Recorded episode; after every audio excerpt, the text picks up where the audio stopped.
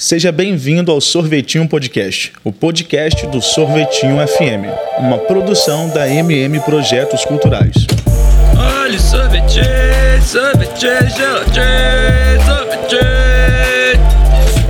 Sorvetinho Podcast é o canal de entrevistas do programa de rádio Sorvetinho FM, da Rádio Universitária 104.7. Um único programa diário e com grade exclusiva de música capixaba, de segunda a sexta, das 18 às 19.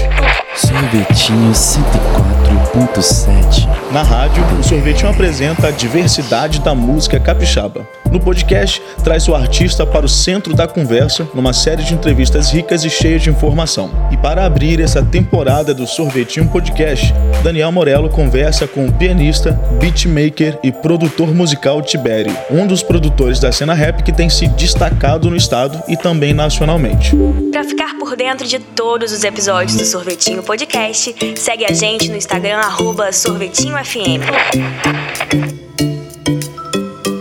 Estamos aqui na produção do, do primeira temporada do podcast do Sorvetinho e o objetivo é a gente trazer várias temáticas do mercado incrustada na história das pessoas que estão no mercado. Então, a primeira pessoa que a gente trouxe para o podcast é o produtor Tiberi. Ele que é ex-Moana, ou Moana ainda existe, vamos descobrir, mas a gente vai falar de tudo e a gente vai tentar explicar para quem não conhece o que está rolando na cena do rap capixaba, do hip hop nacional e o, como o rap capixaba está se posicionando e também o quanto a cena de rap tem os seus percalços a serem percorridos e superados ainda. E vamos usar o Tiberi aí como essa referência, ele que trabalha com quase todo mundo aqui no estado e já trabalha com gente de fora aí, para quem acompanha a produção do cara, ele tá fazendo muito dinheiro. apesar de estar quieto em casa. Mas ele é um cara trabalha muito, que produz muito e quem acompanha ele vê ele tá sempre ali trabalhando, conversando com a galera, é, promovendo acesso, conectando pessoas. Então, antes de mais nada, cara, parabéns por essa postura. Quem vê de longe é, fica até impressionado com as coisas que estão rolando assim na sua carreira, mesmo você estando aqui na Reza da Penha. É. e, então, assim, eu queria um pouquinho que você falasse um pouco de você, já que eu já falei um monte, mas se apresentasse e, e aí a partir daí a gente começa de verdade a conversa. Muito bom, salve, salve galera. Tibere aqui na voz e primeiramente, mano, um prazeraço, uma honra estar aqui, de verdade, agradeço muito. Hip hop, o rap aqui da, do, do Espírito Santo precisa disso, tá ligado? Novas janelas, novas oportunidades mesmo. E tô feliz de estar aqui. Bom, tamo aí, né? Tô, pra quem não me conhece, sou produtor musical, sou pianista. É, como, como o Daniel falou, eu toquei alguns anos aí no movimento do reggae aqui no Espírito Santo, com a rapaziada do Moana, minha escola, mano, foi sem dúvida uma das minhas escolas musicais ali, tanto para show ao vivo quanto produção mesmo. Acho que foi uma uma faculdade que eu passei ali a vera mesmo na prática e somou muito. E hoje estamos focados no rap, estamos produzindo de bicho. Hoje eu trabalho de forma fixa com, com o Dudu MC, com o César. São os caras que eu mais trabalho assim semanalmente mesmo. Toda semana eles estão lá no estúdio, a gente está bolando uma parada nova. E trabalho com outros artistas aqui do estado. Ah, que laxante, rapaziada do, do setor proibido todo, Bocão, Mary Jane, é, a Morena, rapaziada do Solveres também. Toda a massa aqui do estado a gente está trabalhando também com alguns artistas de fora também, graças a Deus, assim, do cenário nacional, Rio, Sampa, BH, é, galera do Nordeste também tá fluindo muito. Tamo aí, graças a Deus. Fazer 2021 ser melhor que 2020, né, meu irmão? Porque é complicado. E muita produção pela frente, parece que você tem um monte de coisa engatilhada, né? Muita, meu irmão. É, esse final de ano foi um. Final de 2020 foi um ano muito corrido, assim. É, muita gente adiou, né? Projetos pra, de 2020 para 2021 e muita gente tinha projetos já para 2021. Então acabou que a gente juntou um pouquinho do ano passado para soltar esse ano e muita coisa que já era para esse ano vai sair junto também. Então eu acho que no cenário capixaba, nacional, musical, artístico, 2021 vai ser o ano, cara. Acho que tem Tem muita gente com muita coisa engatilhada. Guardada. Muita, muita. E foi evolução, né, mano? Esse tempo aí de quarentena, esse tempo de, de frear um pouco é, alguns produtos, alguns materiais. Né? Coisa, né? Porque você tem, tinha rapper que lançava de 15 15 dias Exatamente. freneticamente. Isso foi freado um pouco, né? Diminuiu um pouquinho assim a tendência, mas é aquele um passo para trás para dar dois para frente mesmo, né? E cara, tem muita coisa para sair esse ano. A gente tá na missão do segundo disco do Dudu. Ano passado a gente lançou a Cidia, é, que foi uma das portas de entrada ali com a Som Livre. E esse ano agora a gente vai gravar um outro disco dele com participações, tá ligado? Com feats. O primeiro disco não teve feat. O segundo agora vai vir com vários nomes aí do cenário do Brasil todo, tá ligado?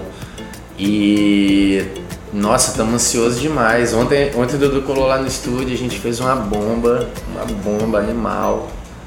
E tem muita coisa para sair.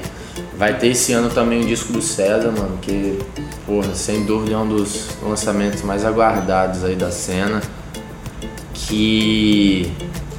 Nossa, esse tá me tirando sono, meu irmão. Esse daí eu tô ansioso, todo dia a gente pensa uma parada nova. César tá escrevendo muito. Todo dia que a gente se encontra. É, hoje a gente ia ter uma sessão no estúdio, ele, ele pediu até para segurar, para ele poder dar uma reforçada na escrita. E acho que a gente vai conseguir entregar um material que vai tocar aí a galera, se Deus quiser. A gente não quer só lançar por lançar também, sacou? A gente quer fazer uma parada diferente mesmo. O César e o Dudu, eles têm uma, uma identidade, né?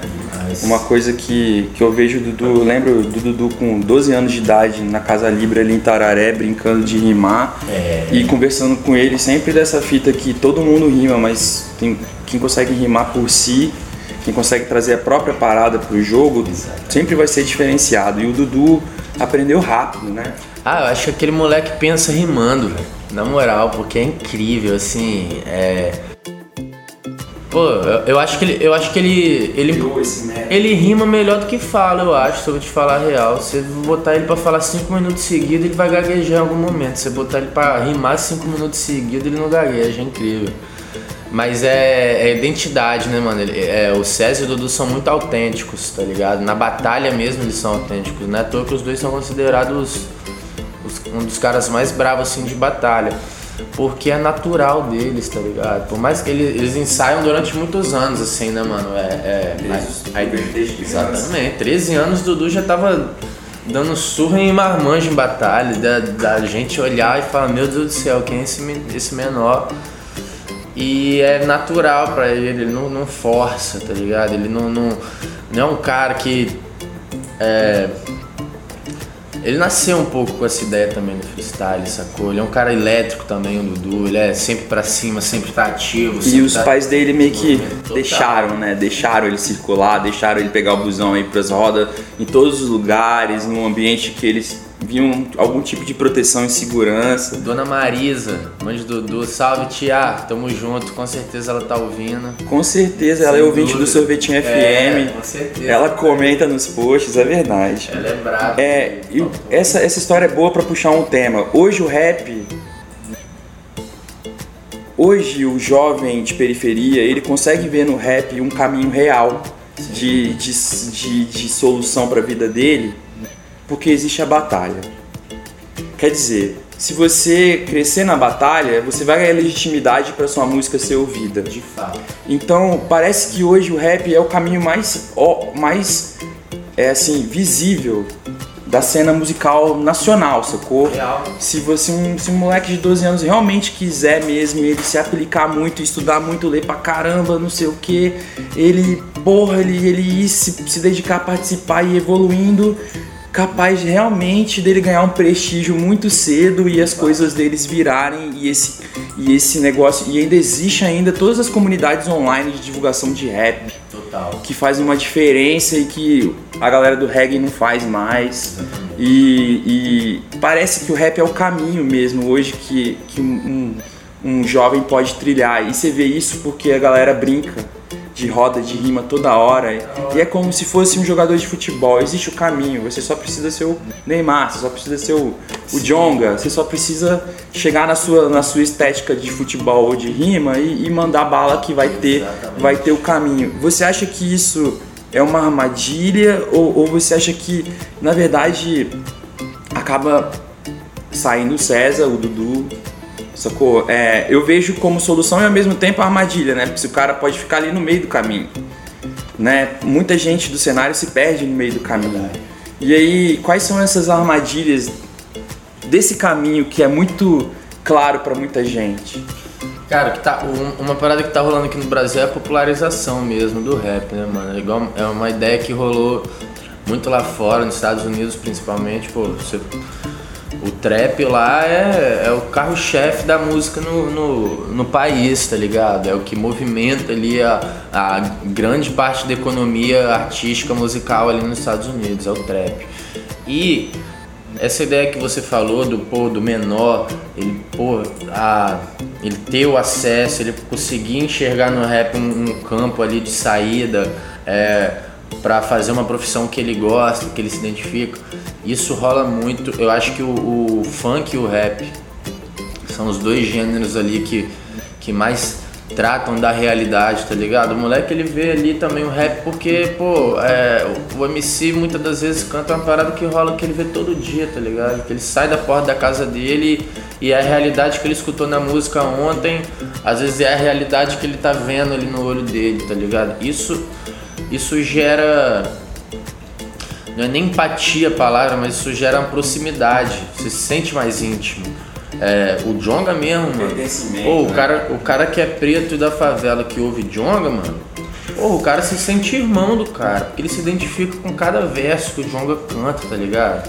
O, o- é, é, é uma identidade que ela, ela. É uma identificação que ela ultrapassa até a, a barreira musical, tá ligado? É a barreira do ser humano mesmo. Identidade, A né? identidade, é, é, toca o coração da pessoa. Então eu acho que o rap e o próprio funk tem, tem esse poder. Obviamente a gente tem temas diferenciados, a gente tem diversos temas, desde o amor ao luxo, desde o do protesto, mas está tudo enquadrado na realidade do, da pessoa da periferia, tá ligado? Do pobre, é, da pessoa que passa por diversos tipos de coisas na vida. E eu acho que isso é um dos fatores da popularização do rap. Isso é interessante, mano. É, As pessoas elas precisam sonhar que a música, mano, que, o, que aquele gênero pode pagar a comida dele, pode pagar o aluguel da, da avó dele, da mãe dele, tá ligado? A, a, a arte, a música, o rap, o rock, o reggae, eles surgiram assim, mano. Eles surgiram de uma demanda de, de, de revolta, de volta por cima, de superação. E a ideia, obviamente, todo gênero, toda. não só gênero, mas esporte, todo movimento que se populariza, obviamente a gente, pô, é, surgem mais pessoas. E obviamente com o surgimento de mais pessoas, não quer dizer que todas vão conseguir chegar, às vezes, naquele objetivo. O mercado musical é um mercado que, pô, ou ele pode te abraçar de, de- com os três braços, ou ele pode te dar um chute, tá ligado? É, às vezes é ingrato, tá ligado? Eu- às vezes eu vejo amigos meus que você toma um tapa e fala, pô, esse moleque é um monstro. Só que ele, às vezes, ele não, ele não consegue ter ainda o alcance que ele, pô, que eu sinto que ele merecia. Então é um mercado. Ele te dá a luz. Né? É, mano, é sinistro. E a gente sabe também que também tem uns gigantes aí do, do business aí que não é muito fácil você lidar é, com as grandes gravadoras, não é tão fácil você lidar com os grandes selos, né? Os caras, os caras são bem treinados e às vezes pra, pra molecada mais nova, que tá começando, às vezes não tem uma experiência um pouco mais engajada, às vezes fica pra trás, às vezes toma uma ali, mas eu acho que eu penso, eu penso é, na parte financeira, parte é, de fama, parte de, de pública, assim, mas como consequência, tá ligado? Eu, quando eu tô fazendo beat, eu não tô pensando é, no sucesso só dele, ou, ou tô pensando no, no retorno financeiro que ele vai me dar. Eu gosto também muito de pensar naquele sentimento ali que eu tô querendo chegar e o, o restante vai acontecer. A diferença do, do reggae que você tinha falado, uma parada que eu enxergo e eu falo isso com a galera do meu estúdio e com a galera das antigas do reggae também que conheço. O reggae, infelizmente, rolou uma parada com ele que foi a não renovação do gênero, cara. Vou te dar um exemplo. Pô, olha aí o. É, pô, puxa os últimos 15 anos de reggae no Brasil. São as cinco. Você vai ter os cinco nomes iguais de bandas, mano, que bombaram e não pararam de bombar. Não que as bandas sejam. Amo as bandas, ouço essas bandas de reggae mais famosas até hoje. Mas durante 15 anos, os últimos 15 anos foram elas que dominaram, mano. Né? É, cara, tipo, você tem que ter renovação do gênero. Pô, você olha pro funk, olha pro sertanejo, olha pro rap. Se você for buscar 15 anos aí de dupla sertaneja, de, de rap e de, de funk, é um milhão de nome. Entendeu? É muito nome que se renovou, é muita dupla nova que surgiu. Infelizmente no, no reggae não rolou, foram as mesmas bandas fazendo sucesso, as mesmas bandas girando. Amo Eles não bandas. giraram as outras bandas, né? Exatamente, né? Como eu amo as bandas. Fez. Pô, fiz várias, vários shows com essas outras bandas mas a gente precisa de renovação, a gente precisa do moleque lá de 13, 14 anos olhando para bandas novas e sentindo vontade de fazer aquilo. Vendo um caminho também. Exatamente. Porque o rap mostra um caminho, Total. você só precisa da batida. Exatamente. E aí essa, essa, essa saída, assim, acaba que, que... Pois é, bicho, a gente chega nesse momento aí de, de, do mercado, por exemplo, do capixaba, em que você tem artistas brotando como Morena, Dudu, é, César, 90, é, Mary Buda, Jane, Mary Jane, Achante, todo mundo, essa galera. E aí você tem várias gerações, tem a galera mais nova, tipo Dudu, e aí você tem uma galera tipo a galera dos do Suspeitos na Mira, e, e várias gerações, e, e, e, bairros, e épocas, e, e, que se você for estudar, é, é, cada um tá no seu. tem um caminho próprio, e a gente vê que muitas vezes rola um rola uma desunião. E aí essa desunião, na verdade, ela é muito, ela é muito forçada pelo mercado, que ele quer impor algum tipo de competição que não devia existir, que devia ser um, um movimento da cidade. Um rap versus o trap que a galera gosta de botar, né? E, e, e a minha pergunta é, é assim. É... Mês passado, ou mês retrasado, o África Bambata saiu comentando em geral. Uhum. Saiu comentando. É, comentando e a galera falando, ah, posso morrer feliz e não sei o que, não sei o que lá. O que, tipo assim, o fato do cara ter, ter ou, ou a mídia social dele ter feito esse movimento é, estimulou uma galera a continuar e pegou uma molecada nova e fez um estímulo ainda maior, espero eu. A grande parada é, essa galera entendeu a mensagem? Ou, ou, ou fica rolando a, a, a essa, essas, essas discussões, esses, esse, é disse que fala quando o cara manda diz, um, esses diz e, e, e, aí fica aquela picuinha de Twitter e, e, e, às vezes eu vejo você também comentando uhum. isso. E, ou tem um artista que adora reclamar online, que a pessoa passa o dia inteiro reclamando, é. chamando, chamando o público dela de corno e não sei o que, não sei o que lá. É, é, eu queria entender, na sua visão, é, eu queria entender a sua visão sobre essa postura dessa galera, porque eu, quando, quando veio o África Bambata e fez o movimento que ele fez, que para mim o suspeito na mira não fez, uhum. que devia ter feito, uhum. é, ele, ele validou uma galera que merecia ser validada, ele mostrou para alguma galera que eles têm um potencial internacional de ser foda, mas ao mesmo tempo eles continuam na, naquele circuitinho do alto flagelo e do flagelo do, do, outro, ao invés de falar, galera, a gente é, ah, vamos lá. Então eu queria que você, que você falasse um pouco disso, na sua opinião, assim. Cara, é aquela parada também, uma das consequências da popularização da, da do gênero ali é também, né, você cresce o número de opiniões, cresce o número de ações dentro daquele movimento tudo mais. É, Mano, a parada do, do, do, África foi animal porque, assim, a, eu sou da nova geração do rap aqui do, do Espírito Santo e do rap do Brasil. Pô, Suspeitos na Mira, minha mãe me aplicou no Suspeitos na Mira, mano. Minha mãe era a maior fã dos caras, Banca Bicho Solto, Suspeitos na Mira, MC Adicto. Minha mãe me botou pra ouvir esses caras quando era pirralhão mesmo.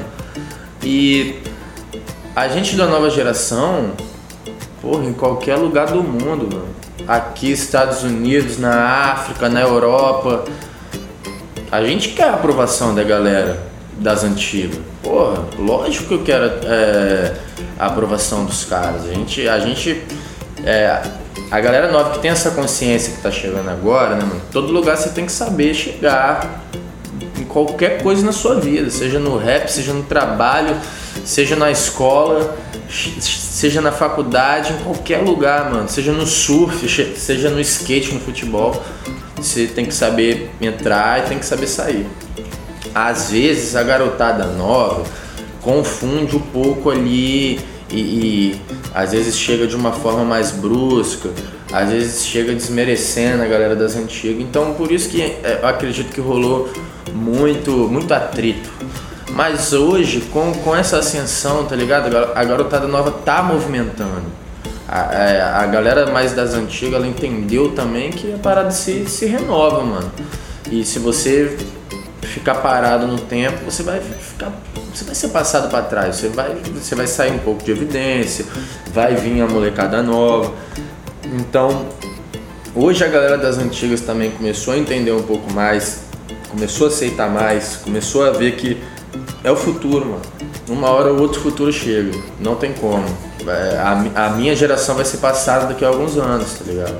A, a, e agora a gente está começando a ter mais essa noção de que realmente existe essa renovação, a garotada nova está sendo mais validada agora, está sendo mais respeitada. É... Só que ainda rola trito, isso daí é uma parada que vai rolar. Questão do público. Público é uma parada complicada, porque é, eu trato o público, eu, eu enxergo o público na verdade o público hoje ele é muito separado também por faixa etária. Eu, eu, enxergo muito disso. Vou te dar um exemplo. O Dudu ali, o público chave dele mesmo que eu vejo, é o público dos 13 aos 20, 21. É o público forte dele, tá ligado? Vai envelhecer com ele. Exatamente. Entendeu? O público ali que dialoga perfeitamente com ele.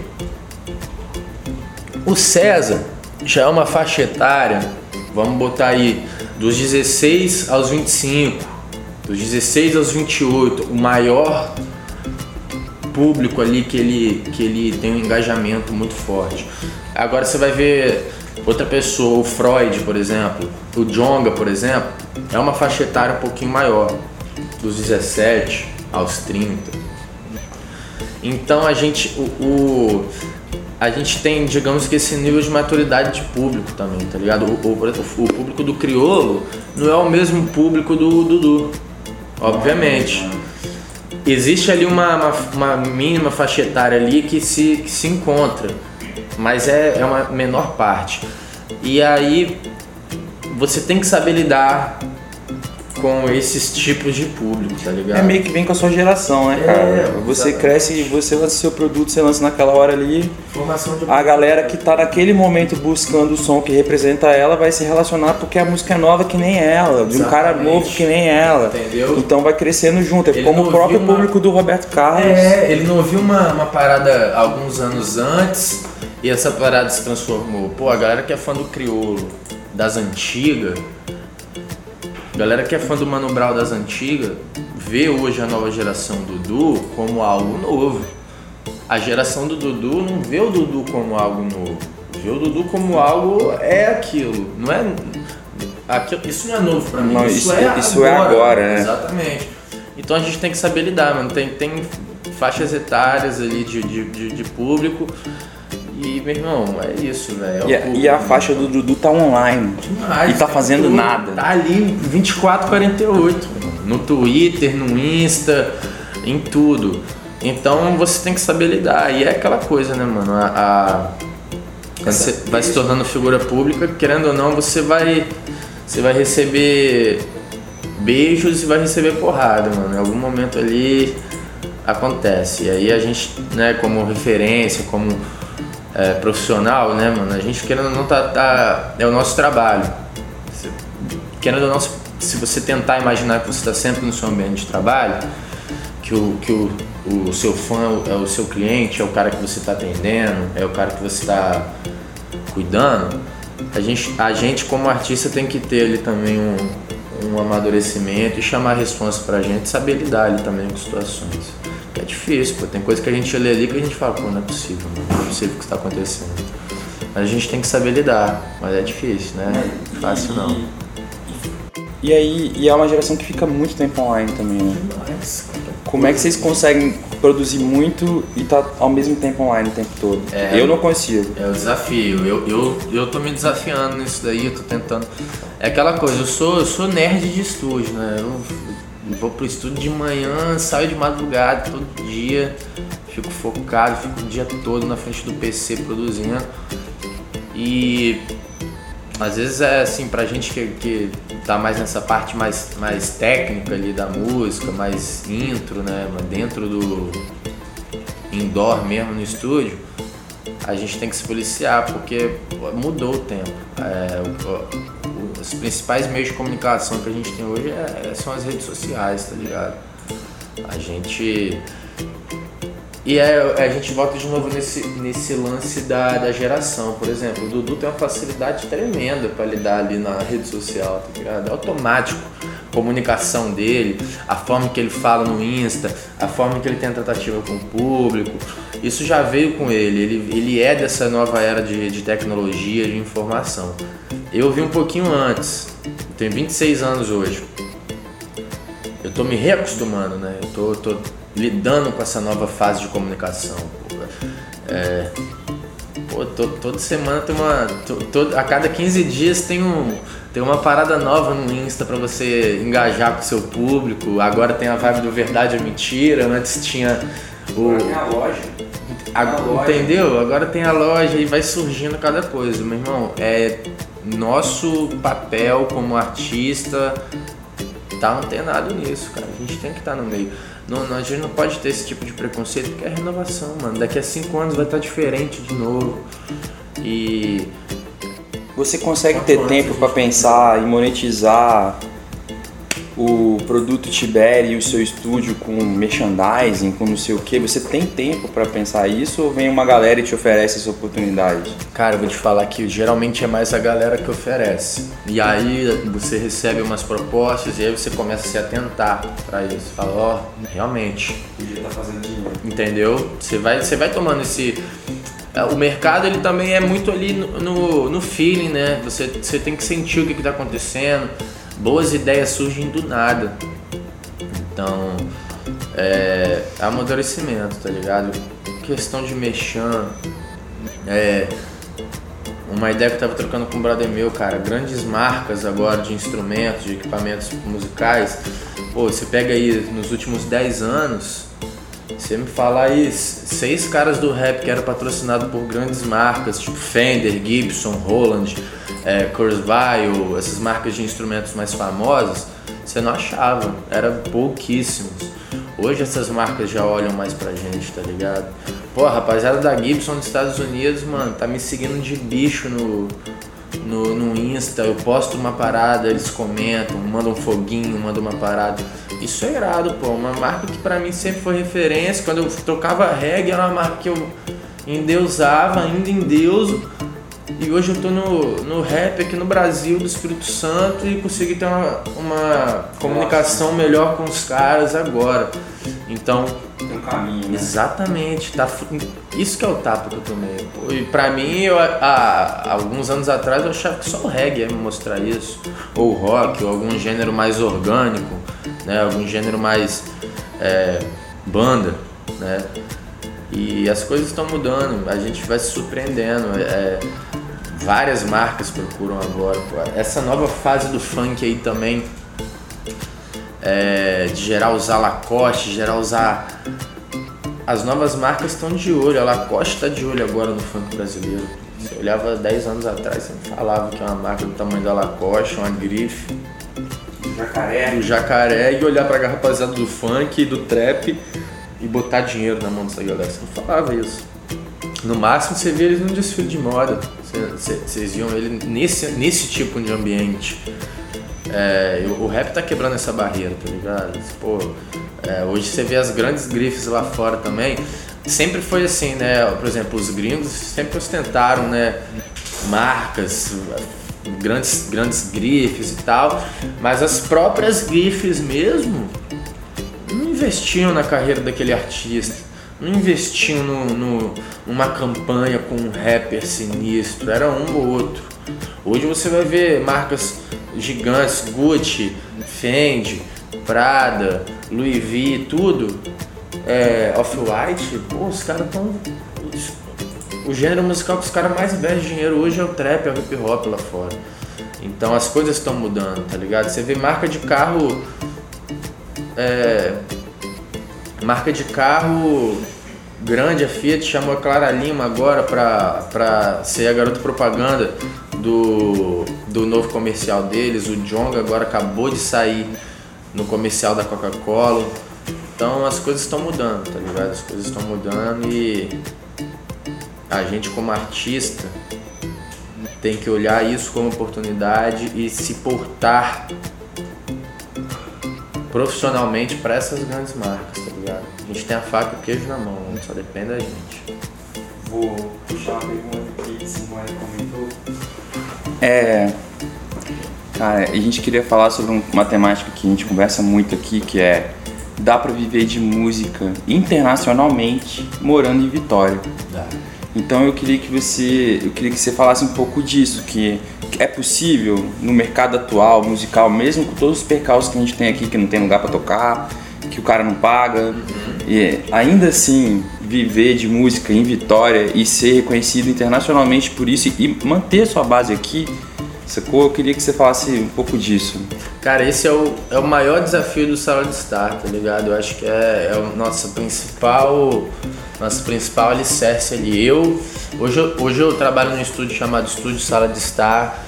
Sou eu, o Felipe Artioli, o Ivan Mendes e o Vinícius Garcia. A gente fecha a sociedade. Eu e Felipe no áudio, Ivan e Vini no vídeo. E quando a gente. Eu entrei no estúdio tem três anos, o estúdio tinha dois anos que estava funcionando. E a primeira conversa que a gente teve ali quando a gente decidiu se juntar foi: meu irmão, a gente vai fazer essa parada virar daqui, tá ligado? A gente tem oportunidade, pô, um milhão de convites já rolou pra gente ir pra Sampa, pra BH, pra ir pro Rio. A gente é muito bem relacionado lá com a galera de lá, pô, rapaziada é irmão. Só que a gente ama a nossa cidade pra caramba, tá ligado? Eu fui criado aqui desde os dois anos de idade, amo esse lugar, não, não me vejo morando em outro lugar confortavelmente igual eu, eu moro aqui, tendo meus amigos. E a gente botou muito isso na cabeça, mano. Em virar daqui, como a gente ia fazer isso? Eu acho que a parada que a gente pensou, primeiramente, dá sim, tá ligado? Para você ter um reconhecimento mundial, nacional, em qualquer escala, morando aonde você tiver, mano. Aonde você tiver. Obviamente tem lugares que vão ser um pouquinho mais difíceis, ou você vai ter que pensar em alguma estratégia um pouco mais, mais um pouco diferenciada para você chegar em tal lugar, mas dá. O que que eu tentei fazer ali quando eu, eu comecei é, aqui no, no, no, Espírito Santo? Você tentar chegar em, em pontos chaves, cara, em, em, em pessoas, em artistas locais que você se identifica e que você acha que você vai somar com o trabalho daquela pessoa. Pô, quando eu comecei a fazer beat, pô, eu lembro que eu olhava a galera do, do Solveres, eu olhava o VK, eu olhava o Dudu, eu olhava o César e olhava o 90 e olhava para esses caras e falava, pô, como é que eu vou chegar nesses caras? Entendeu? Como, é, como, como meu trampo vai chegar neles? E aí fui trabalhando, fazia um, fazia um beat, fazia uma produção, pensando naquela pessoa, aí montava três beats, enviava, arrumava o contato daquela pessoa, contato profissional mesmo, enviava para ela. Muitas vezes era respondido, muitas vezes não. Mas é um caminho, cara. Se você se organizar em qualquer lugar do mundo que você estiver, você vai conseguir chegar em determinado lugar. O problema é que às vezes quando a gente está no início, a gente a gente coloca para acontecer, mas ainda fica com o um pezinho atrás. As coisas só mudaram para mim quando eu caí de cabeça, quando eu mergulhei de cabeça, quando eu tomei a decisão da minha vida e falei, meu irmão, eu vou fazer essa parada, eu vou viver disso daqui. E às vezes no início ali, quando você começa, é meio difícil você enxergar isso. Tipo, às vezes você é um cara que não é muito bem engajado, não conhece muita gente do meio. Eu sempre fui do reggae, então quando eu entrei no meio do, do rap, assim, eu não conhecia muita gente, não conhecia muita galera, conhecia só a galera do reggae mesmo. E comecei a ver onde estava rolando o rolê do rap, aonde a galera se encontrava, quais as festas que estavam bombando, quem eram os caras que estavam movimentando o rap naquela região. Então acho que vem muito de é muito mais leitura de mercado do que localidade. Obviamente a gente tem o, o, os polos, né? Rio, São Paulo são polos. Você vê os maiores nomes é, do rap hoje no Brasil estão nesses dois lugares. Então, pô, ah, o, o, o cara que eu sonho em, em produzir, às vezes está um metrô de distância, está duas linhas de metrô de distância de você. Às vezes o rolê da sexta-feira que você gosta de fazer é o mesmo rolê desse cara. Essa é a vantagem de você estar tá em São Paulo, de você estar tá no Rio. Você, você o acesso. É o acesso, a referência, pô. O cara que nasceu no bairro do Criolo, ele vê o crioulo e fala, pô, o cara é aqui do meu bairro, mano. O cara mora duas ruas aqui de trás. Eu posso também, pô. O cara morava duas ruas aqui atrás, tá voando. Como é que eu, que moro duas ruas para baixo, não vou conseguir voar? Então, é, trata-se da referência também. Acho que a referência é uma parada muito importante para em qualquer coisa, tá ligado? Em qualquer área da sua vida, você sempre vai mirar, sempre vai ter alguém de referência. O que faltava aqui no Espírito Santo era isso um cara que me influenciou muito e me fez enxergar também que tinha como viver dessa parada foi o WC, tá ligado? Foi meu, o meu primeiro contato com com produção instrumental assim de beat foi com WC por um acaso. Eu tocava no Moana ainda. Fui fui visitar o estúdio do Dieguinho, que era o baixista, e ele dividia estúdio com W. W tinha um estúdio de, de áudio e ele tinha um estúdio de vídeo. E aí eu fui visitar o Dieguinho, fui fazer lá, dar um rolê só, tomar um café com ele. Cheguei lá, o WC tava lá. Produzindo. Tava lá produzindo, gastando. E tinha um tecladinho, meu irmão, de duas oitavas montado assim. E ele sabia. A gente não era tão brother o WC, mas a gente se conhecia, pá, ele já tinha colado num ensaio do Moana, tinha feito uma gastação com a gente, era colega ali da música mesmo. E meu irmão, a gente tava lá trocando ideia e de repente ele falou, e aí Tibério, vamos fazer um som? Tem coragem? Eu falei, pô meu irmão, vamos, cadê liga esse tecladinho? E aí foi a primeira vez que eu vi o programa assim na minha frente. Eu nunca tinha visto um programa de, de fazer beat mesmo. Já tinha visto um com o Léo Molini, que foi a gravação do disco do Moana. Falando nisso, salve Léo Molini, saudade de você, meu irmão, te amo, você é brabo dos engenheiros de áudio mais bravos que a gente tem aqui no Espírito Santo. Gente boa, velho, gente boa. Já trombei com ele em várias Nossa, situações na minha vida. Aprendi muito com esse cara. Depois vou até falar um negocinho dele que, que esse cara é brabo. E aí eu, eu só eu tive uma experiência como tecladista com o Léo. E dessa vez eu tava tendo experiência como produtor, como beatmaker com o W. Aí eu vi o, eu vi o programa, eu vi ele fazendo, mano, o moleque é um absurdo. Eu lembro que eu fiz uma melodia no teclado o cara em 5 minutos usando o teclado do, do, notebook fez uma bateria de trap lá que eu falei, meu irmão, esse moleque é sinistro. Mas até então ali eu não, não tava no Moana, tava na minha zona de conforto. Que não tinha dado gatilho, né? É, nem um pouco. E aí, depois de uns anos, o Moana né, foi dando uma esfriadinha, cada um foi pro seu lado, e aí eu lembrei desse dia que eu fui fazer a sessão com W. E aí eu olhei e falei, pô, meu irmão, vou fazer isso. E aí eu não tinha nem computador na época. Não tinha note, não tinha computador. E aí minha namorada tinha um, um, notebook velho que ela ia vender e ela ia querer comprar outro. Aí eu lembro que eu paguei 400 reais nesse notebook dela. Peguei e baixei o programa, meu irmão, e comecei a conhecer ali esse universo dos beats. E a parada foi fluindo, mano. Então eu acho que a galera tem que ter organização e se portar como profissional, tá ligado? Você vai pra São Paulo, o rolê dos caras é pro, mano. Você, vai tra... você não trata preço com, diretamente com o cara, você não contrata show diretamente com o cara. É... O cara, logo ali no início da carreira, ele busca uma equipe pra estar tá com ele busca o cara do vídeo, busca o cara da mídia social, busca o produtor que vai é, fazer a produção executiva da carreira dele. Mas lá a gente tem e- referência. E a Ah, história da Buda, por exemplo, que ela foi lá e ficou um ano com os caras e depois. Que é a mesma coisa, coisa que rolou com o Erro 27. Exatamente. É, Eu nem entendi muito bem essa história, mas pelo que eu entendi, eles não receberam por nada que eles fizeram. É, tipo, foi uma parada meio pá. Eu cheguei a trabalhar também com, com essa galera, esse selo de São Paulo. Mas é, foi complicado. Ali foi uma. Foi zigotagem, foi aprendizado. Foi total, assim. é, aprendizado para coisas boas e coisas ruins, da mesma forma. Foi, foi muito bom em relação assim, foi uma conexão em São Paulo, sem dúvida. Esse período que a Bua do erro, o Jamal também, ele ficou fechado com esse selo. Eu e o Felipe também fechamos com esse selo durante um tempo. Foi um pé em São Paulo, sem dúvida. Eu acho Rolou uma exposição. Total, eu acho que esse, essa foi a, foi a principal vantagem da gente ter fechado com essa galera. Sem dúvida a gente criou base, a gente criou vínculo. Depois dessa galera eu comecei a trabalhar com várias pessoas de São Paulo, que hoje eu me, rela- me relaciono muito bem.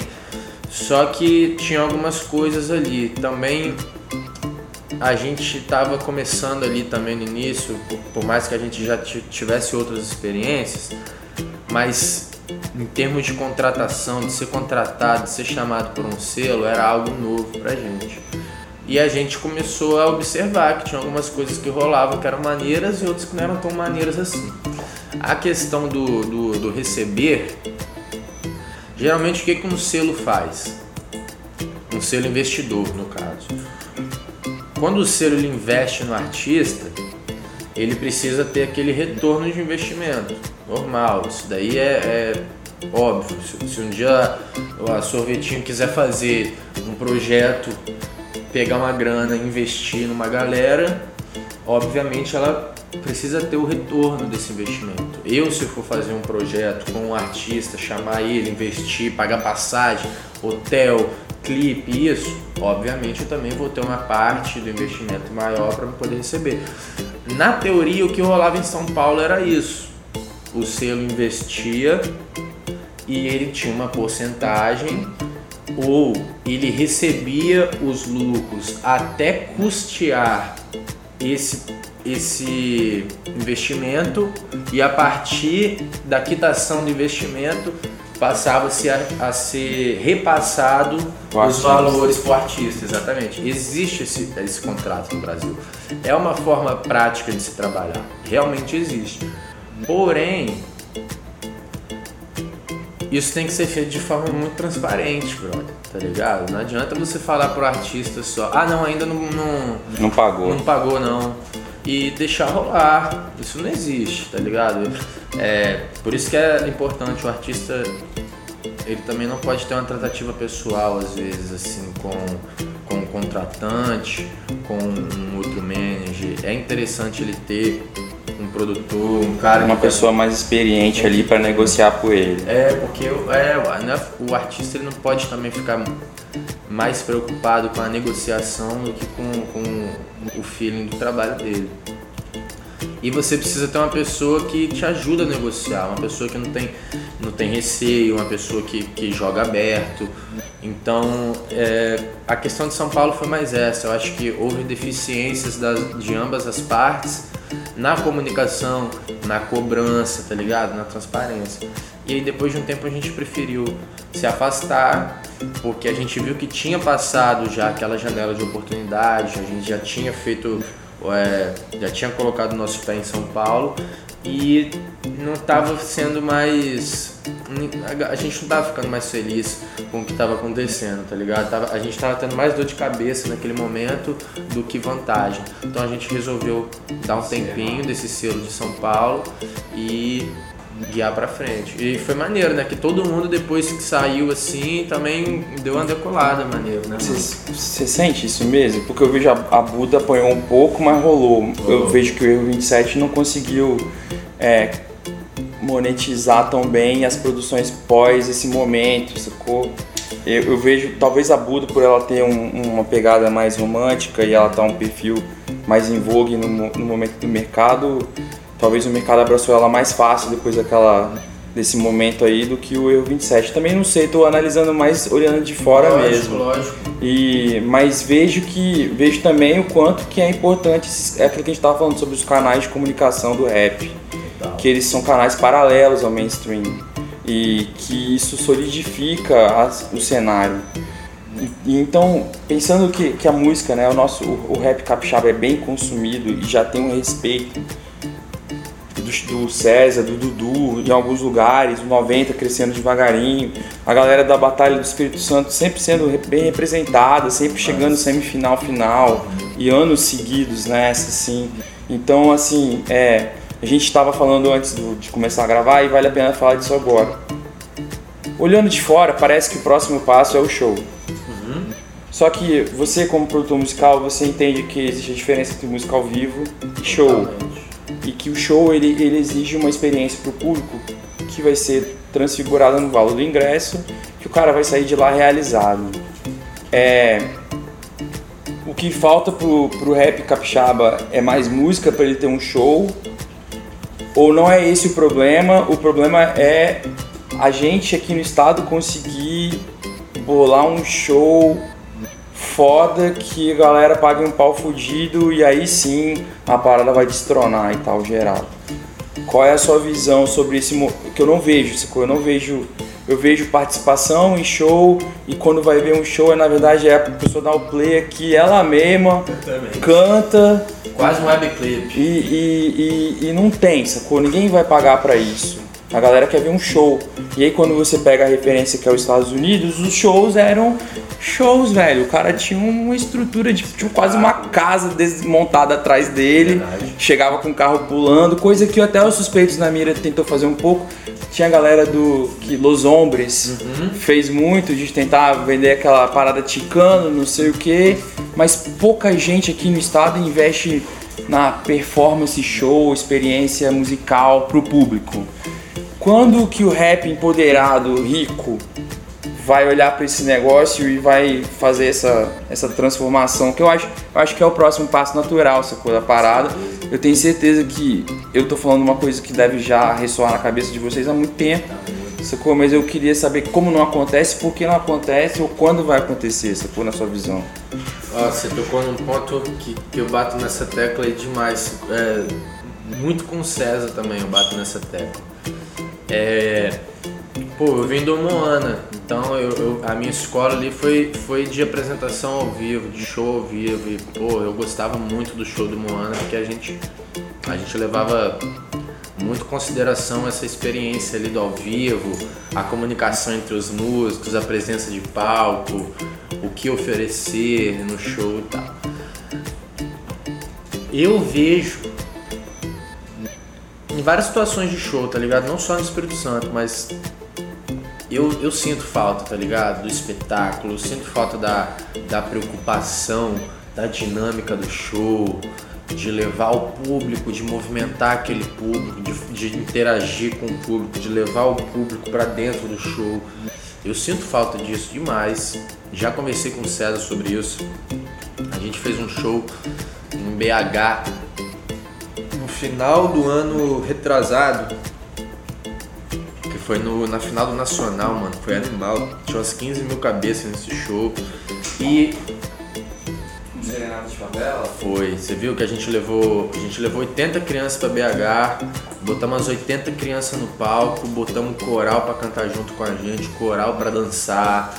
É, montamos a estrutura do show, montamos as participações, montamos os momentos de pausa, é, montamos os momentos que a gente que o César ia fazer um freestyle, montamos o momento que a, que a que ia ser o momento da galera cantar. E o retorno que a gente teve desse show só, cara, desse único show foi absurdo, tá ligado? Saiu um veículo de mídia no Brasil todo, rapaziada de BH, toda vez que eu vou agora em BH, eu sou super bem recebido. Todo mundo fala desse show. É, a galera do, do, do, duelo, né, do Família de Rua, do Nacional também, pô, toda vez que a gente cola lá, os caras tratam a gente igual o rei, muita coisa por causa desse show, porque ficou marcado na cabeça deles aquela experiência. E é o que falta. No Espírito Santo, ele carece muito desse tipo de apresentação ao vivo. Por N motivos. Culpa dos artistas, culpa dos contratantes. A gente aqui é, tem muito show em situação precária, tá ligado?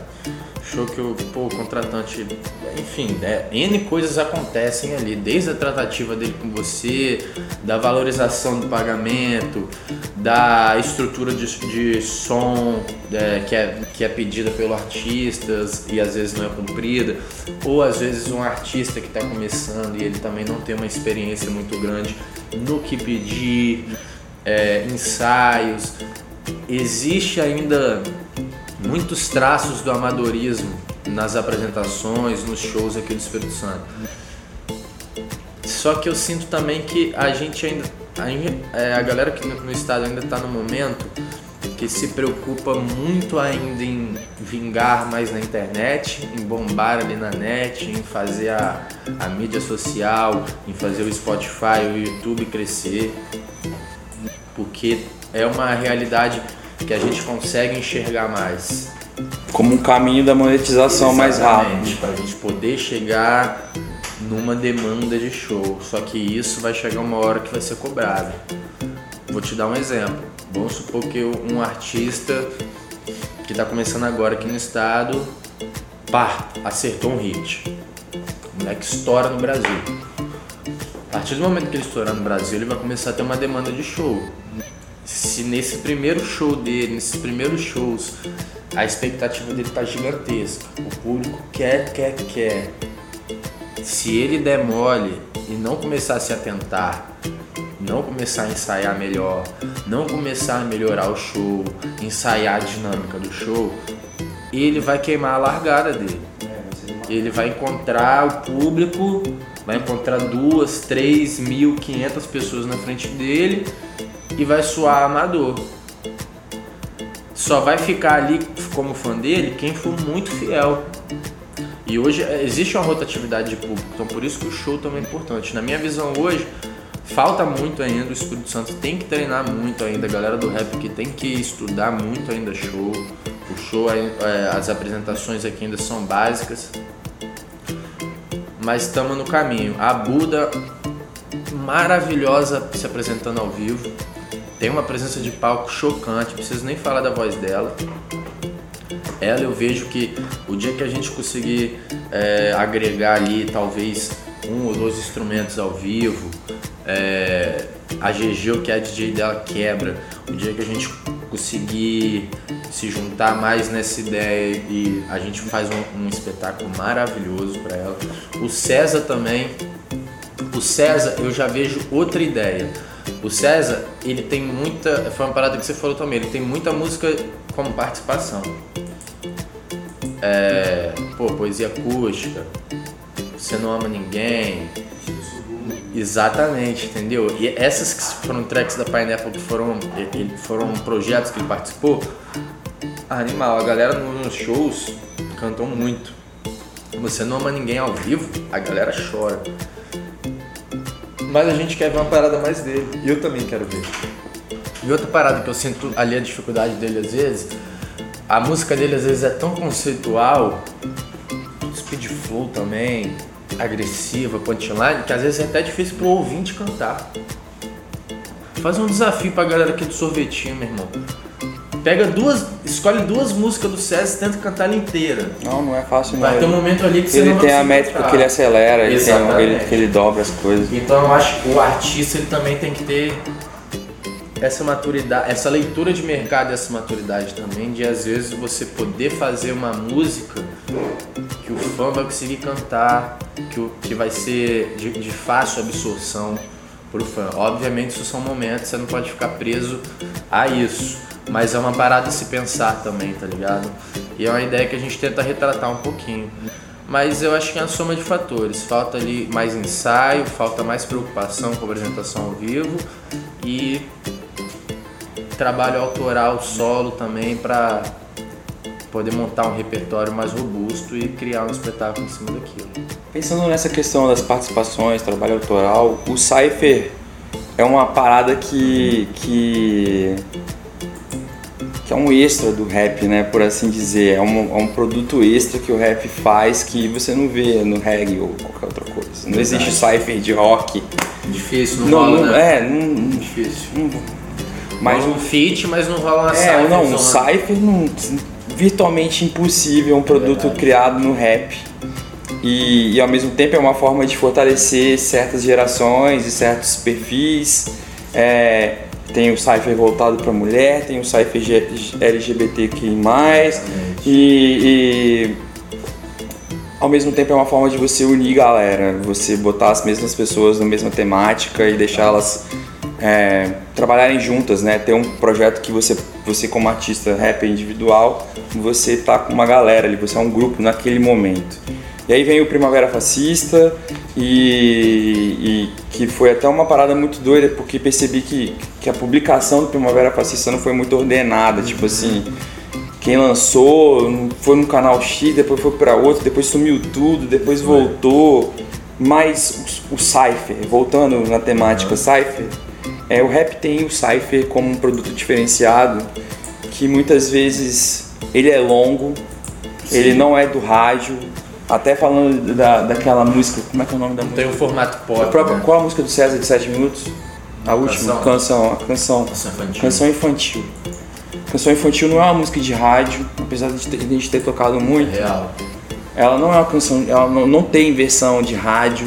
Ela não é pop, né? É, na verdade ela é pop, a mensagem é, É. pop. Ela tem, tem várias. Vocês conseguiram fazer uma música de 7 minutos interessante, Formato. que ali, é, né? que é virtualmente impossível nesse mercado, mas acontece, né? De vez em quando aparece uma música de 7 minutos que você ouve até o final. Então, é.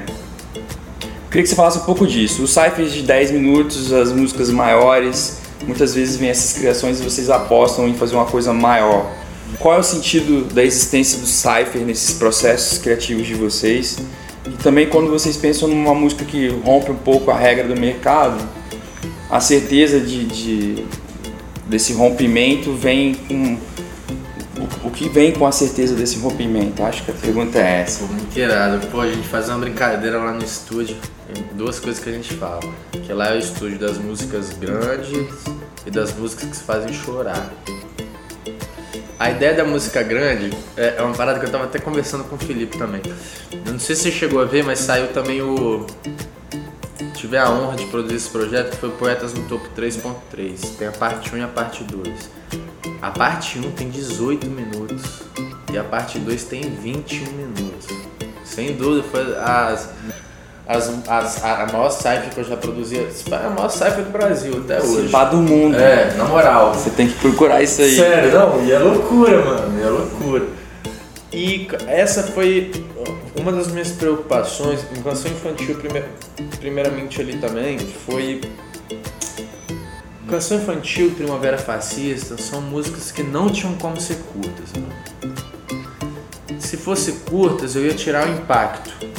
A gente ia perder impacto, a gente ia perder o objetivo que a gente queria alcançar, que era emocionar literalmente quem tá em casa. Botar pra refletir, botar pra pensar, botar pra arrepiar. A ideia era essa. E como que a gente faz isso? A gente, é, na música ali, a gente tem picos. Desce, outro pico. É, a gente tenta criar contrastes de momentos ali na música. Momentos de impacto, tensão maior, tensão menor. A gente vai fazendo assim. A ideia de canção infantil era uma poesia, né? Que o César ganhou o Slam. A história de canção infantil é essa. É, tinha um, um concurso de, de poesia aqui no Espírito Santo chamado Slam. O César foi pra final. E a poesia que ele ganhou o Slam foi a poesia de canção infantil. E aí, graças a essa parada, ele foi pro Nacional, tá ligado? E aí ele ganhou o Nacional e teve toda essa história. E aí ele chegou no estúdio, foi incrível, foi a primeira vez que eu conheci o César, o dia que a gente fez canção infantil. Ele chegou pra conhecer o estúdio, chegou, começamos a trocar ideia e ele falou pra gente que tinha um sonho. A gente, uai, como assim um sonho? Falou, pô, meu sonho é musicar é, canção infantil, a, a poesia que eu ganhei no Slam. E a gente já conhecia essa poesia, a gente, a gente, a gente era apaixonado por esse vídeo dele recitando essa poesia de arrepiar. E eu olhei pra ele e falei, ué, mano, mas como assim? Ele falou, é, brother, já fui em um monte de estúdio, já falei isso com um monte de produtor e, e pô, os caras só me enrolam. E não faz. Eu falei, que isso, meu irmão, vamos fazer agora. Felipe pegou o violão, eu fui no teclado, começamos a montar, começamos a criar o corpo. E ele foi recitando, foi recitando, foi recitando, foi recitando, e quando a gente foi ver, a gente já tinha ali cinco minutos e pouco, só com a poesia. Eu falei, não, pode crer, cinco minutos, né? É, tá longo. E aí depois passou uma semana, o César escreveu outra parada e ele queria adicionar. E era muito bom o que ele tinha escrito, era muito forte, complementava, tá ligado? E a gente falou, não, mano, vamos colocar isso tudo. E aí parte pro desafio do, do produtor musical, que é ter aquela leitura. Minha maior preocupação foi tentar fazer uma música de 7 minutos que não parecesse que tem 7 minutos, mano. Ela tem que te dar uma impressão bem menor, você não pode ver o tempo passar. Você não pode ficar enjoado no meio da música. Com 4 minutos você não pode ficar cansado de ouvir aquela música. Ou se você ficou cansado de ouvir aquela música, você como produtor, você tem que dar um jeito de renovar ela ali, de dar um gás novo nela. Então a nossa preocupação foi essa. Então por isso que você for ver na é, em canção, canção em poetas em primavera 1 e 2, existem ápices na música e do nada um acontecimento. Em canção infantil é hora do tiro, do carro, a hora que a menininha chega e toca no ombro dele, as pausas, a, a mudança de clima, a gente tem que valorizar essa hora. Então, eu acho que o intuito, eu acho que a chave de música longa, de ciphers, é você sempre dar uma nova cara do som a partir de um ponto de partida. Primavera Fascista 1 foi 9 minutos, se eu não me engano, ou 8, algo assim. Minha maior preocupação também, mais preocupante ainda em Primavera Fascista, foi porque é o mesmo tema. A gente está ali no mesmo tema, no mesmo tema, no mesmo tema. Vai ter uma hora que o ouvinte ele vai ficar enjoado. Ainda mais que é uma música que é, não é uma música bonita, mano.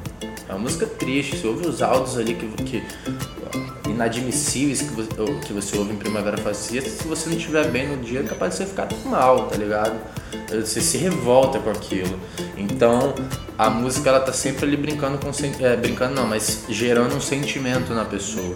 Ela gera enquanto tá rolando a fala, aquela fala absurda, a pessoa tá ficando revoltada, ela tá falando, mano, não é possível que esse cara tá falando isso, não é possível, não é possível, não é possível. Aí vem o MC dar a resposta.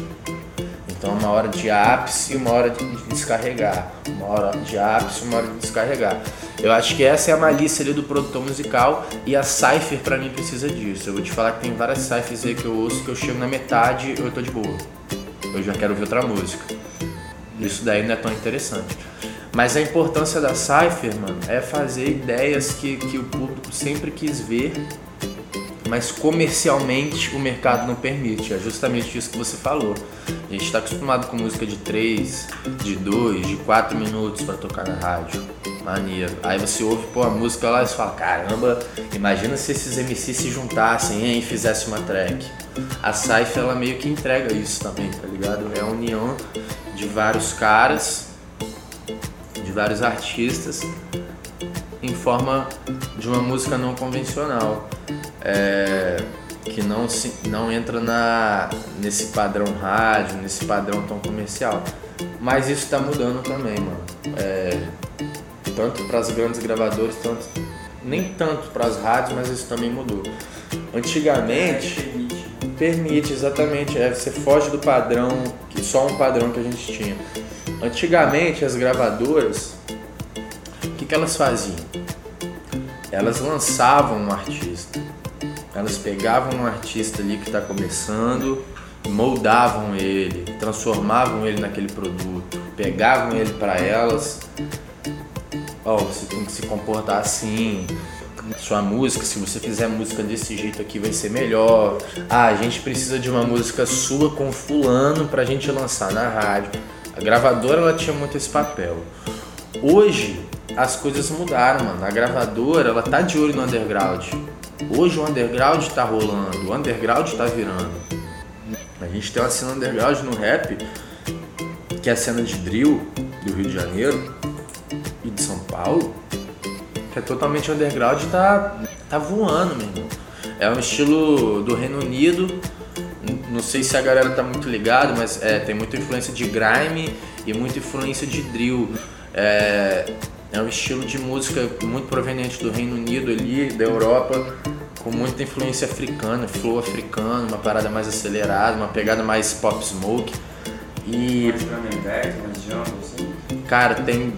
Não, nem é tão jungle, vou te falar a real. É muito elemento eletrônico, mas o flow dos caras é muito África, mano. É muito África. Os caras da África são os melhores do mundo. Pra mim é o melhor flow do mundo, mano. O flow africano, assim, é. A estética, a dicção deles, a forma deles falar, o sotaque deles falar é, é perfeito pro rap, perfeito pra rimar. E aí, e as grandes gravadoras hoje elas estão enxergando esse mérito do underground. Hoje a gravadora ela não quer pegar o cara do zero e fazer ele virar. Ela quer olhar para o cara que está estourado ali no underground e falar, mano, vem, vamos investir em você, continua fazendo o que você está fazendo. Com o Dudu foi isso, com a Buda foi isso, com a Morena foi isso, com o César foi isso. As gravadoras não querem pegar você e te transformar em algo diferente. Você deu certo no underground, a gravadora quer você, ela quer que você continue fazendo o que você faça, porém agora com os recursos da gravadora, tá ligado? Então isso é uma forma de amadurecimento e essa quebra de padrão. A gente vai ter música padrão, a gente vai ter música comercial, a gente vai ter música dentro do enquadramento pop, mas a gente também vai ter música não convencional. A gente, pô, canção infantil é a música que mais estourou solo do César. Tem sete minutos e pouco. Não é agressiva. E tem mais de 30 milhões na, no, no YouTube. Então tem essa variante, tá ligado? Os padrões estão sendo um pouco quebrados. Não adianta a gente ficar muito preso em padrão. Eu não faço hoje uma música pensando, ah, preciso ter uma música de 3 minutos para pôr na rádio. Não. Eu preciso cumprir a missão daquela música e muitas das vezes ela entra nesse padrão da rádio, ela entra nesse padrão. Ela consegue se encaixar no formato é. e às vezes ela simplesmente tem um formato próprio. Exatamente, e é aceitado, tá ligado? O público também tá aceitando muito bem isso. Mas é análise, é análise de mercado, é olhar, ver o que tá rolando e tentar e tenta se prender em coisas que são mais relevantes. Hoje a, a duração, o padrão assim da música ele não é tão relevante, mas mais sentimento mesmo que ele que provoca. Eu acho que a, a, uma parada que eu tô percebendo muito hoje é aonde a música consegue tocar. Quando eu quero fazer um, um hit, quero fazer uma música que vai bombar na praia, vai bombar na festa, vai bombar no churrasco e vai bombar na hora que a pessoa estiver pro trabalho, ouvindo no carro ou no Uber, tá ligado?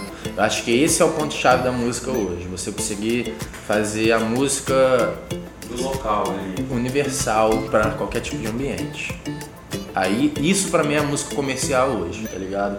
Não é mais a música de 3 minutos, com intro, verso, refrão, ponte, verso e refrão. Isso daí era música comercial pop antigamente. Eu acho, eu acho que hoje a música comercial é a que vai tocar em, no máximo de ambientes possíveis, assim, tá ligado? Eu acho que é, é a minha linha de raciocínio hoje quando eu vou produzir uma parada que eu quero que se popularize mais. Tá você falou do WC, que é um cara que já produzia antes de você, e agora você já está aí há um, vamos dizer, pelo menos 5 anos produzindo? Menos? 4 anos e pouquinho, quase 5. Então, então, e aí, depois do Tiberi, quem veio que você consegue enxergar aí como produtor capixaba? Ou quem estava antes de você que você consegue enxergar? E se essa galera da produção de beat troca informação, se fortalece, ou ainda ou se vê como competição? Como você, como você percebe o cenário do beatmaker produtor musical capixaba? Olha, eu vou te falar, assim, é uma parada que eu sou muito amarradão aqui no Espírito Santo mesmo, assim, a cena de beatmaker, pelo menos que eu colo, é todo mundo muito amigo. É, pô, todo mundo se fortalece, tá ligado? Às vezes não rola tanta collab assim, você não vê tanto trampo na rua, às vezes feito em parceria entre os beatmakers, mas internamente a gente tá junto demais, tá ligado? É, pô, caras que eu tenho como minha referência, caras que produzem antes de mim.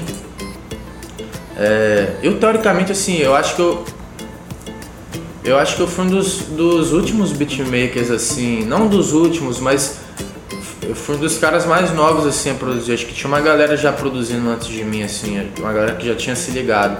Eu, eu me liguei mais porque o Moana acabou, tá ligado? Moana acabou ali naquele momento ali e a gente é, resolveu cada um ir pro lado.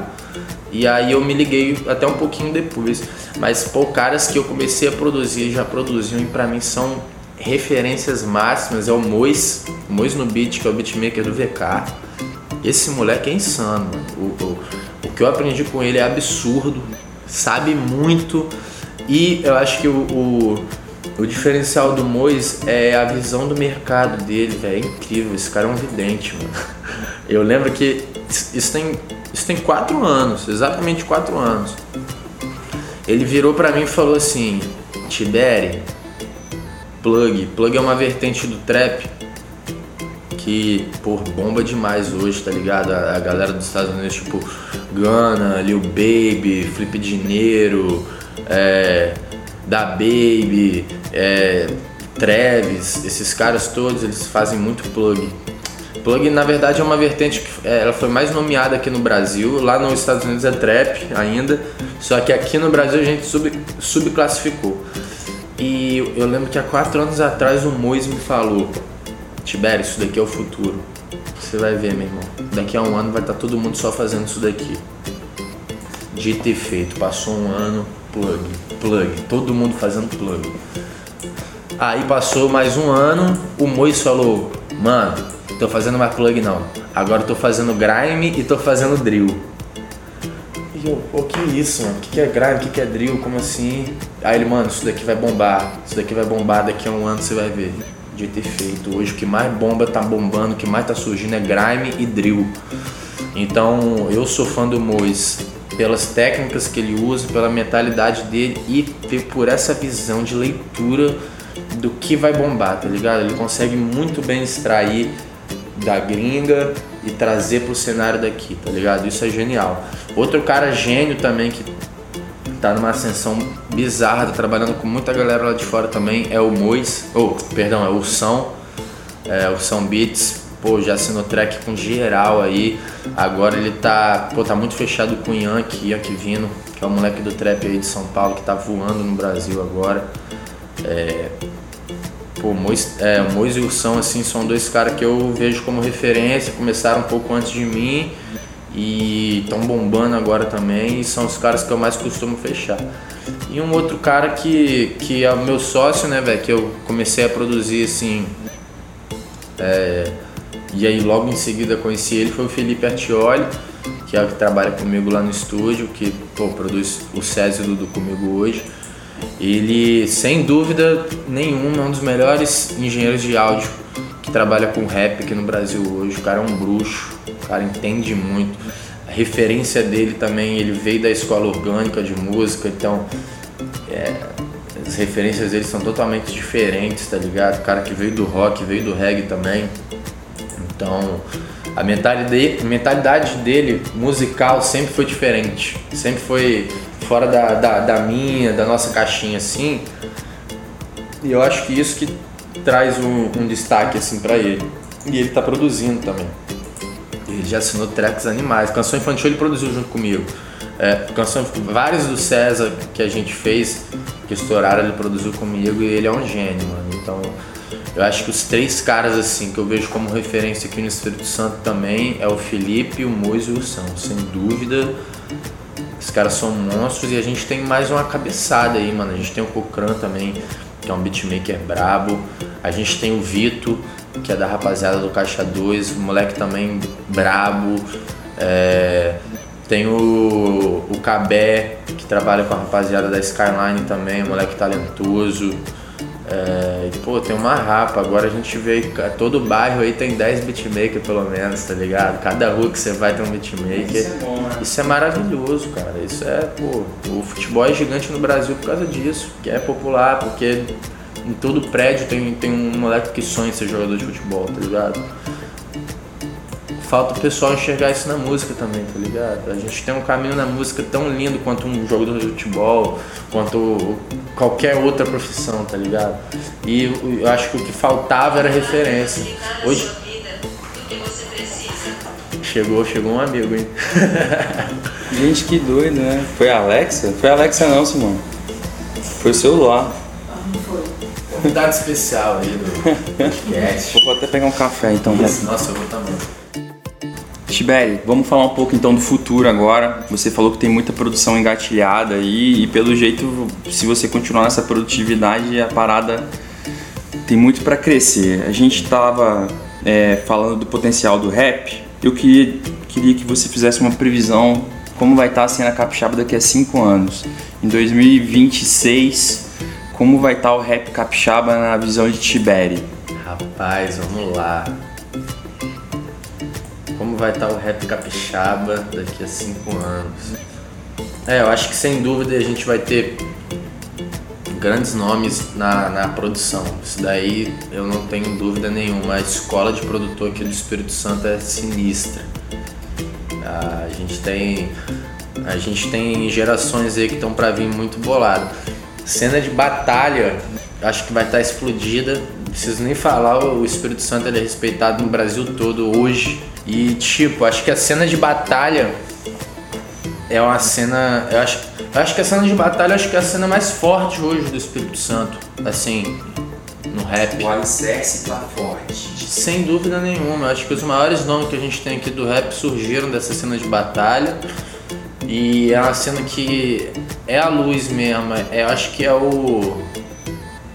É o caminho mais próximo ali da realidade de todo mundo, sacou? Eu acho que é, a, é o movimento cultural que mais. É, que mais. Legitima? Isso, que mais permite as pessoas participarem, seja como ouvinte, seja como participante, como MC.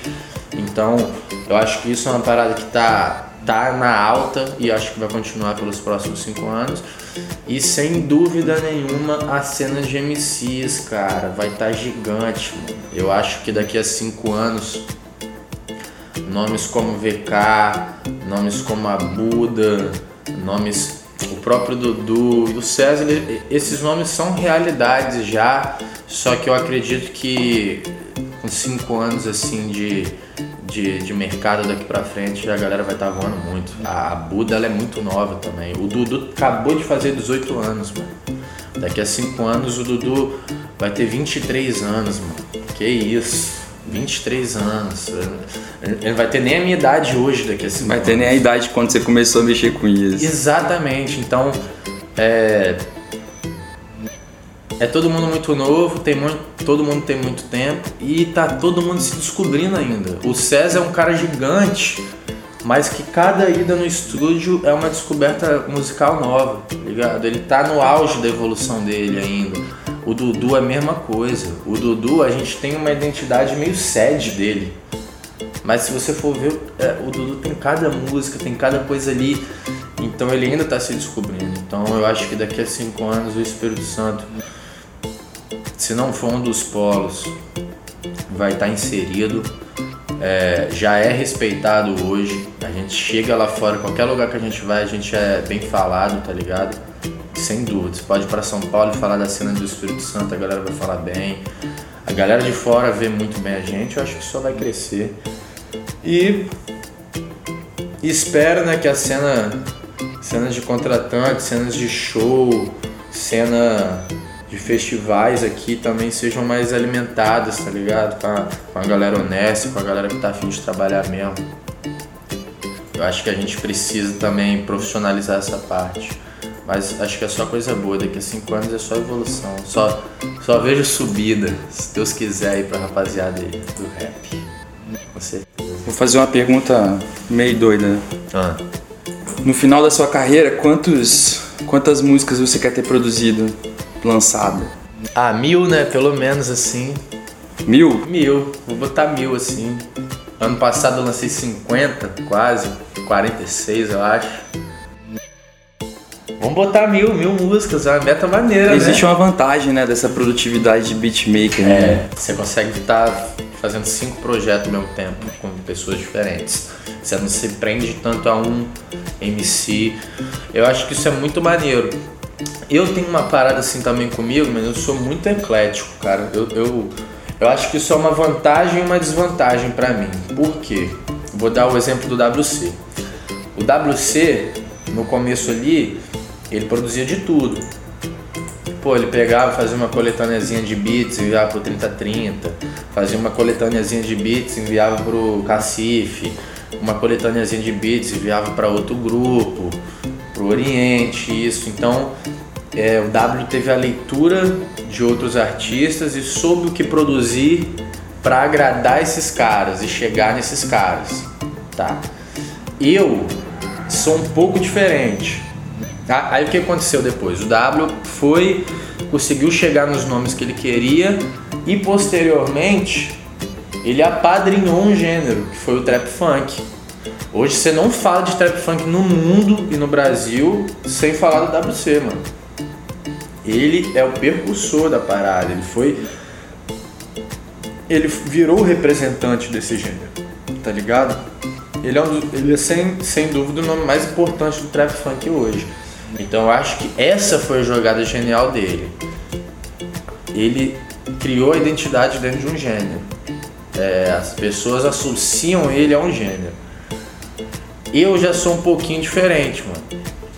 Eu já sou tão é, eclético que eu não sei te falar qual é o estilo de beat que eu produzo. Ah, no que que eu te. Pô, não tem dúvida. Você vai falar do WC, você vai falar é trap funk. Ponto. Ele faz isso embora ele sabe fazer outras coisas. Eu já não, eu não consegui ainda achar ou me prender num gênero específico, tá ligado? Ah, Tibério faz dancehall, ah, o Tibério faz boom bap, ah, o Tibério é do trap, o Tibério é do plug, o Tibério é do R&B. Eu ainda não tenho muito disso, tá ligado? Eu, eu gosto de fazer tudo. Nos últimos dois dias aí, mano, rolou uma vibe. Eu fiz 12 beats Mano, os 12 são aleatórios, assim, tá ligado? Você tem 5, 6 gêneros neles. Então eu acho que é uma parada que, que é a minha vantagem e minha desvantagem. Talvez seria legal também você entrar num nicho e virar referência naquele nicho. Isso é uma estratégia muito buscada que dá certo. Mas vamos seguindo, eu gosto de ouvir tudo também. Eu, hoje eu produzo eletrônico, gosto de fazer reggae ainda também, produzo de bicho, faço rap. Tô com, tô com alguns projetos agora para esse ano também que eu não, eu não posso contar muita coisa, mas tem, tem vai sair faixas com grandes nomes do eletrônico aqui no Brasil também, que é uma. E é isso, eu gosto de estudar um pouquinho de tudo, é toda todo gênero é uma escola ali pra você aprender. O artista capixaba consegue te acessar hoje? Tipo assim, um menino que acabou de conseguir compor a primeira música dele, ele consegue chegar até você e tentar ter a chancela do Tiberi, por assim dizer? Consegue. Qual é a fita hoje? É... Eu, eu trabalho de várias formas, assim. É... Minha forma de trabalhar minha forma de trabalhar com o Dudu é uma. Minha forma de trabalhar com o César é um pouquinho diferente. Minha forma de trabalhar com a Buda, com o 90, com a rapaziada que eu já sou chegado, é uma. Minha forma de trabalhar com artistas que eu ainda não conheço, é, são artistas novos ou são artistas que eu não tive contato ainda, é outra. Eu trabalho de forma fixa com o Dudu e com o César. E trabalho de forma constante com esses outros artistas que eu falei. Quando uma, um, uma pessoa nova, um MC novo, ele quer entrar em contato comigo trabalhar, a gente trabalha normal. É, eu peço sempre pra galera entrar em contato comigo pelo e-mail, porque tem uma equipe que trabalha com isso. É, tem, tem uma equipe que, que trabalha com isso. E eu gosto de trabalhar, eu prefiro sempre trabalhar conhecendo ali a pessoa, conhecendo o trabalho dela. Então eu sempre tento ter primeiro um papo com a pessoa, conhecer o trabalho dela, ver aonde ela quer chegar, ver o estilo de mercado que ela que ela tá inserida. eu, eu sempre eu levo muito a sério assim a produção de meu irmão, eu vou produzir o artista, eu quero produzir o melhor track dele. Eu quero que eu quero extrair o máximo daquele artista. Eu quero extrair o melhor tom para ele cantar de forma mais confortável. Eu quero ouvir ele se comportando em beats diferentes para ver como ele sai. Então, com certeza, mano, qualquer um pode trabalhar com o Tiberi, né, mano? É, acho que é tudo uma boa, boa troca de ideia. E evolução também, tá ligado? É, eu acho que o melhor trabalho ali entre o produtor e o MC é o que você vai evoluindo, que você cria uma constância, você cria uma intimidade, você cria uma confiança. É, então eu acho que todo MC ele tem que ter ali, lógico, ele tem que produzir com vários produtores, isso é muito importante para você evoluir de formas diferentes, para você se acostumar com ambientes diferentes, produções diferentes, formas de trabalho diferentes, mas ele tem que ter um produtor ali que vai que é o fiel parceiro, dele ali. Né? Isso, parceiro, que vai trocar ideia, que ele vai desenvolver, o cara que vai se acostumar com a voz dele, ele vai desenvolver junto com o produtor um método de gravação mais confortável, um método de editar a voz. Então eu acho que é isso. E, meu irmão, a gente está aberto aí para trabalhar com geral. Entre em contato comigo, me chama no Insta, me chama no e-mail. A, uma equipe sempre vai tentar te receber da melhor forma possível. E a gente está firme e forte aí. Bora trabalhar, também para trabalhar mesmo. Massa, vou, vamos encerrar então. Tiberi, pra gente foi um prazer te receber. Igualmente. Primeiro demais. episódio do podcast do Sorvetinho eu achei bombástico, assim.